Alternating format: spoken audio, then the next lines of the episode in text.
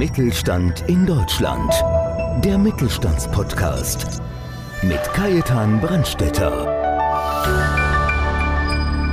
Dietmar Fleidel-Koch liebt die Herausforderung und lebt die Veränderung. Und so berät er im Rahmen seines Unternehmens Team Impuls Consulting Menschen und Firmen, die sich zum Beispiel aufgrund exponentiellen Wachstums, Digitalisierung oder Marktveränderungen schnell anpassen müssen und begleitet diese durch den Weg der Veränderung. In dieser Episode spricht er über seine besten Entscheidungen, die größten Herausforderungen im Change-Prozess und die Facetten seiner Rolle als Change-Berater.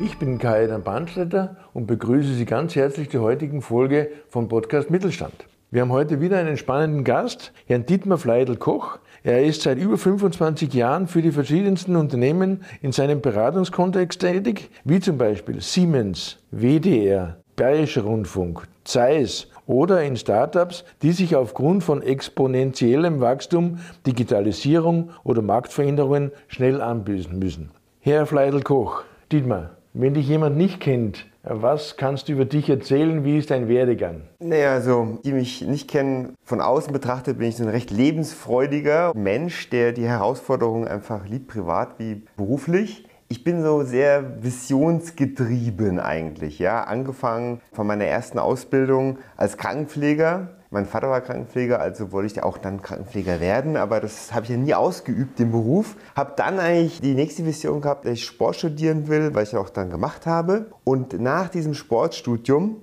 dachte ich mir, okay, wie kann ich Sport und Psychologie so ein Stück weit vereinen und wollte ich ganz gern mit Jugendlichen arbeiten. Was dann auch lief. Ich habe eine therapeutische Wohngemeinschaft mit aufgebaut, mit schweren psychisch kranken Kindern. Und das macht man so zehn Jahre, dann merkt man, oh, das ist auch sehr anstrengend, es muss was Neues passieren. Und dann habe ich gedacht, die nächste Vision wäre, Mensch, warum mache ich das nicht auch mit Management oder auch Führungskräften und Unternehmen. Und es war auch zu einem Zeitpunkt auch, als Outdoor-Training aufkam und so habe ich meine erste Firma oder meine Firma Team Impulse gegründet und habe dann quasi angefangen, für Firmen zu arbeiten und habe dann da so Outdoor-Trainings, die man so kennt, veranstaltet. Aber das habe ich auch nach ungefähr 15 Jahren, auch da wieder was Neues musste passieren. Also dachte ich mir, okay, was mich auch noch reizt, ist eben im Change Prozess da mehr mich zu etablieren, habe eine systemische Ausbildung gemacht und bin dann quasi mehr in dem Bereich jetzt eingedrungen ja, und berate jetzt da mehr systemische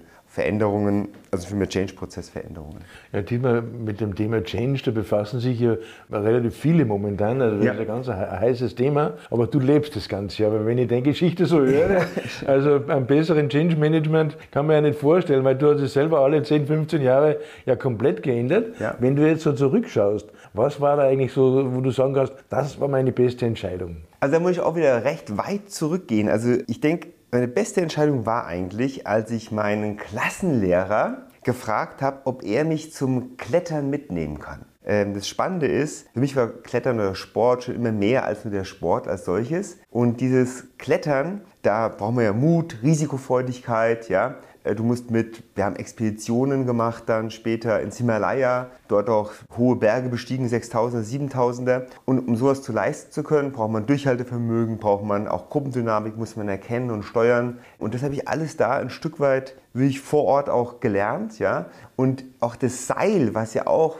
wenn man sich überlegt, das Seil war auch ein ständiger Begleiter für mich. Nämlich, als ich ja mit Outdoor-Training angefangen habe, das quasi auch zu machen, da habe ich ja Leute, die immer in die Höhe begleitet, ja. Und auch so vor Herausforderungen gestellt und gecoacht, so. Und ich finde, das war immer so ein, deswegen war das eigentlich die, die größte oder die beste Entscheidung, die ich habe machen können, da einfach mal so eine Frage zu stellen, ja. Und daraus hat sich, sich viel für mich entwickelt. Also von dem her gesehen war das für mich eigentlich so, eigentlich so, wenn ich sagen würde, ja, die wichtigste Entscheidung meines Lebens. Herr Dietmar, unsere Hörer sind ja zum Großteil kleine, mittlere Unternehmen, aber ja. auch größere. Also wir haben da wirklich auch äh, Konzerne dabei mit ein paar tausend Mitarbeitern. Was ist eigentlich so der häufigste Auslöser, wenn jemand zum Hörer greift oder zur E-Mail und sagt, jetzt will ich aber da anrufen oder Kontakt aufnehmen? Was ist der Auslöser für so einen genau. Beratungstermin? Das, ja. ja, es gibt so zwei Kategorien. Also die ersten rufen an und sagen, ja, wir brauchen einfach einen Change-Begleiter für unsere strategische Umsetzung oder neue Visionsausrichtung. Das ist, die wissen schon, dass sie was brauchen.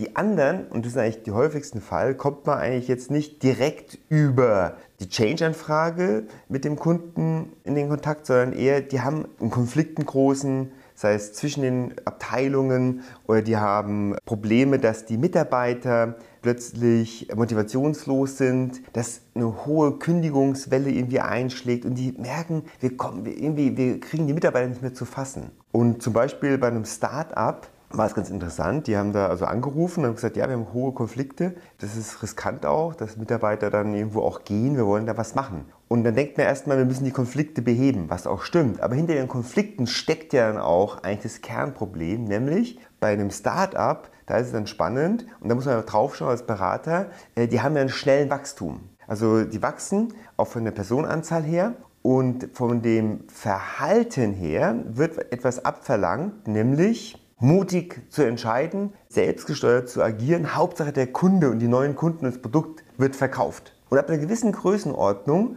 greift es nicht mehr. Der Kunde will dann was anderes haben, nämlich der will auf ein System zugreifen, was ihm schnell und zuverlässig quasi die Probleme löst. Unsere Startups, wenn die so schnell wachsen, ja, wird das quasi übersehen. Und dann wird es spannend, das quasi ein Stück weit zu bearbeiten und zu gucken, wie kriegen wir quasi wieder eine Stabilität hin. Und das heißt dann quasi vom Startup zur Organisation sich hinzuentwickeln. Und eine Organisation braucht feste Strukturen, braucht Spezialisten auch ein Stück weit, weil die Probleme nicht mehr von Aroundler gelöst werden können, sondern eben von Spezialisten. Und somit verändert sich ein Stück weit auch die Anforderungen an das Startup und die müssen sich dann damit anpassen. Wir reden ja hier von einem Change-Prozess. Also ja. das geht ja nicht von heute auf morgen, nee. das ist ein richtiger ja. Prozess, den du mit der Firma, mit dem Unternehmen einleitest. Mhm. Und was ist da so in so einem Prozess, was ist da die größte Herausforderung? Die größte Herausforderung ist es, dass, wenn wir sagen, wir wollen es verändern, dass alle sich verändern müssen. Das Management muss sich verändern, von ihrem Verhalten her und die Mitarbeiter. Das wird oftmals so ein Stück weit unterschätzt. Das ist die erste Ebene. Das zweite ist,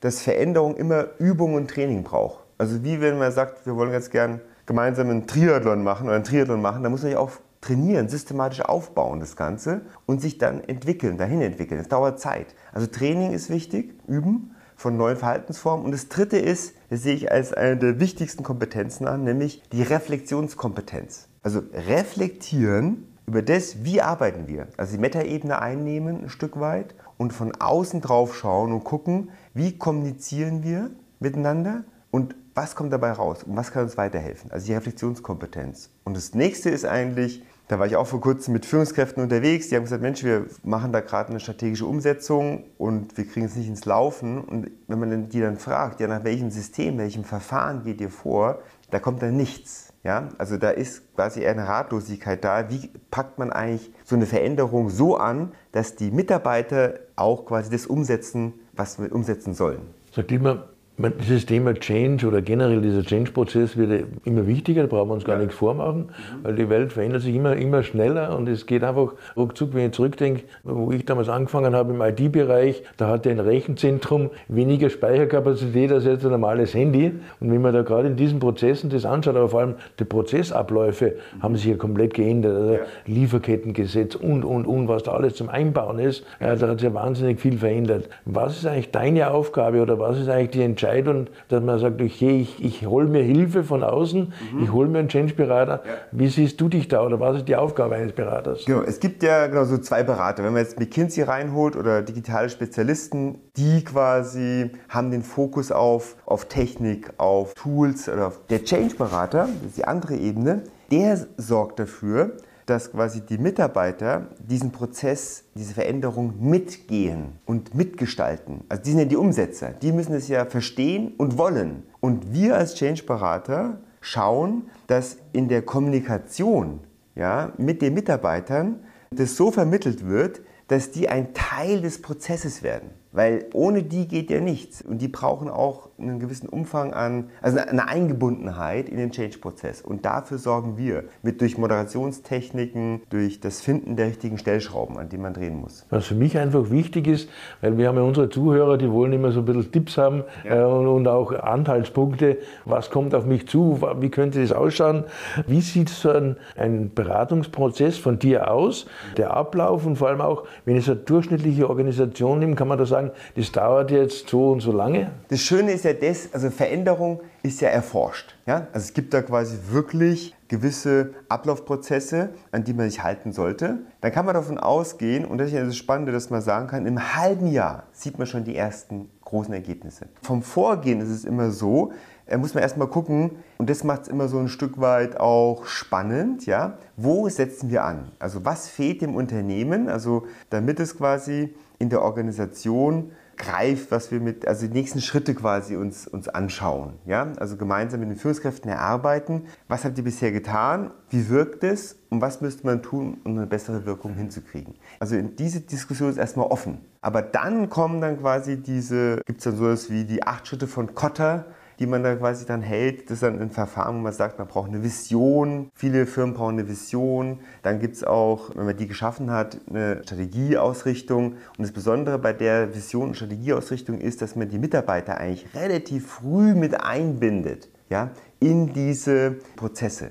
Dass man dann quasi bei der Umsetzung es leicht hat. Und da helfe ich quasi Mitarbeitern, die Firmen quasi das zu handeln. Ja? Und natürlich ist es für die recht neu oder auch ungutes Gefühl teilweise oder unsicheres Gefühl. Und da glaube ich, ist es ganz wichtig, dass eben die Chemie stimmt zwischen dem Entscheider und mir.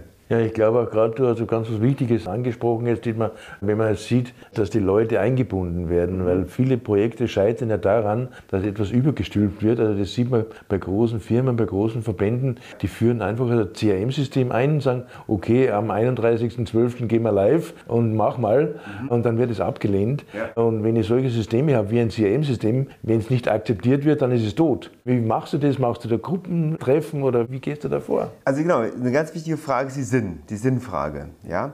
Ich denke, wir gehen so vor, dass wir, wir arbeiten viel mit so Schwarmintelligenz. Also wir tun quasi das Problem, was wir haben, vor die Leute vortragen. Also eine Großveranstaltung zum Beispiel, mit 100 Leuten laden wir alle ein und wir tun wir quasi die Vision, nehmen wir an, mal präsentieren und fragen die Leute auch dann direkt, wenn ihr die Vision hört, was meint ihr? Was sind die Herausforderungen für uns, wenn wir sie umsetzen wollen? Wo liegen die Knackpunkte und was müssen wir tun? Und was kannst du dazu beitragen? Das heißt, die Leute werden sofort quasi in die Reflexionsstreife mit eingebunden und dadurch merken die Leute, ah, ich werde gehört, ich werde gebraucht und die Motivation steigt, da mitzuarbeiten. Das ist ja nicht mehr quasi die Idee von denen, sondern von uns allen in dem Moment. Ja, eigentlich hast du meine nächste Frage schon beantwortet, weil okay. die war mir wichtig, aber trotzdem vielleicht noch einmal auf ja. den Punkt gebracht. Du hast ja wirklich, wenn man dann deine Referenzen auch anschaut oder liest, das Who is Who der deutschen Wirtschaft, also in allen Größenlagen, also wirklich vom Startup bis zum Großkonzern, wo du auch wirklich schon tolle Referenzen hast. Wenn ich jetzt sage, okay, wie sehe ich jetzt den Herrn Fleidel-Koch, was macht ihn erfolgreich? Also mein Erfolgreich, ich denke, das liegt, also Change auch, also ich bin so ein Stück weit der ich bringe Dinge auf den Punkt, die eigentlich erstmal als sehr komplex erscheinen. Ich kann quasi ganz gut die Essenz rausziehen und es dann mit einfachen Worten wiedergeben. Das sagen mir die Kunden immer wieder. Was die Kunden auch sagen, dass wenn ich über denn ihre Schwierigkeiten, Herausforderungen rede, dass die Leute plötzlich die Angst verlieren oder den Widerstand auch so ein Stück weit, also die Angst verlieren, ja, weil ich es in einer gewissen Leichtigkeit auch quasi vermittle.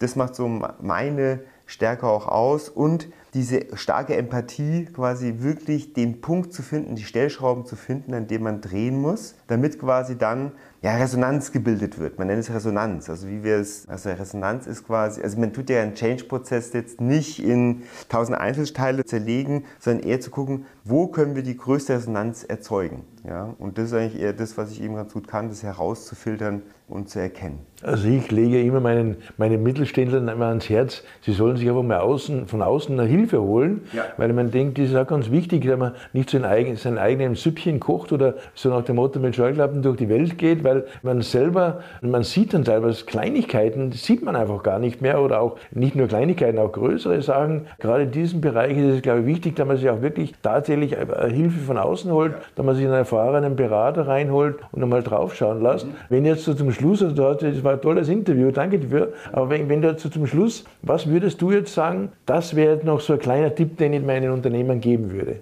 Also ich würde sagen, den Mut zu haben, sich selber immer wieder erneut in Frage zu stellen, also so eine Art Selbstreflexion, zu sagen, okay, wer bin ich, wie handle ich, wie wirke ich und das immer wieder zu, zu praktizieren, so eine Art kleine Selbstreflexion, um wirklich neue Erkenntnisse zu gewinnen und auch zu merken, was bewirke ich durch mein Tun und Handeln. Dietmar, ganz, ganz herzlichen Dank. Das war ein wunderbares Schlusswort. Und ich bedanke mich bei Ihnen, dass Sie wieder dabei waren und dass Sie uns zugehört haben. Und freuen Sie sich auf die nächste Ausgabe vom Podcast Mittelstand.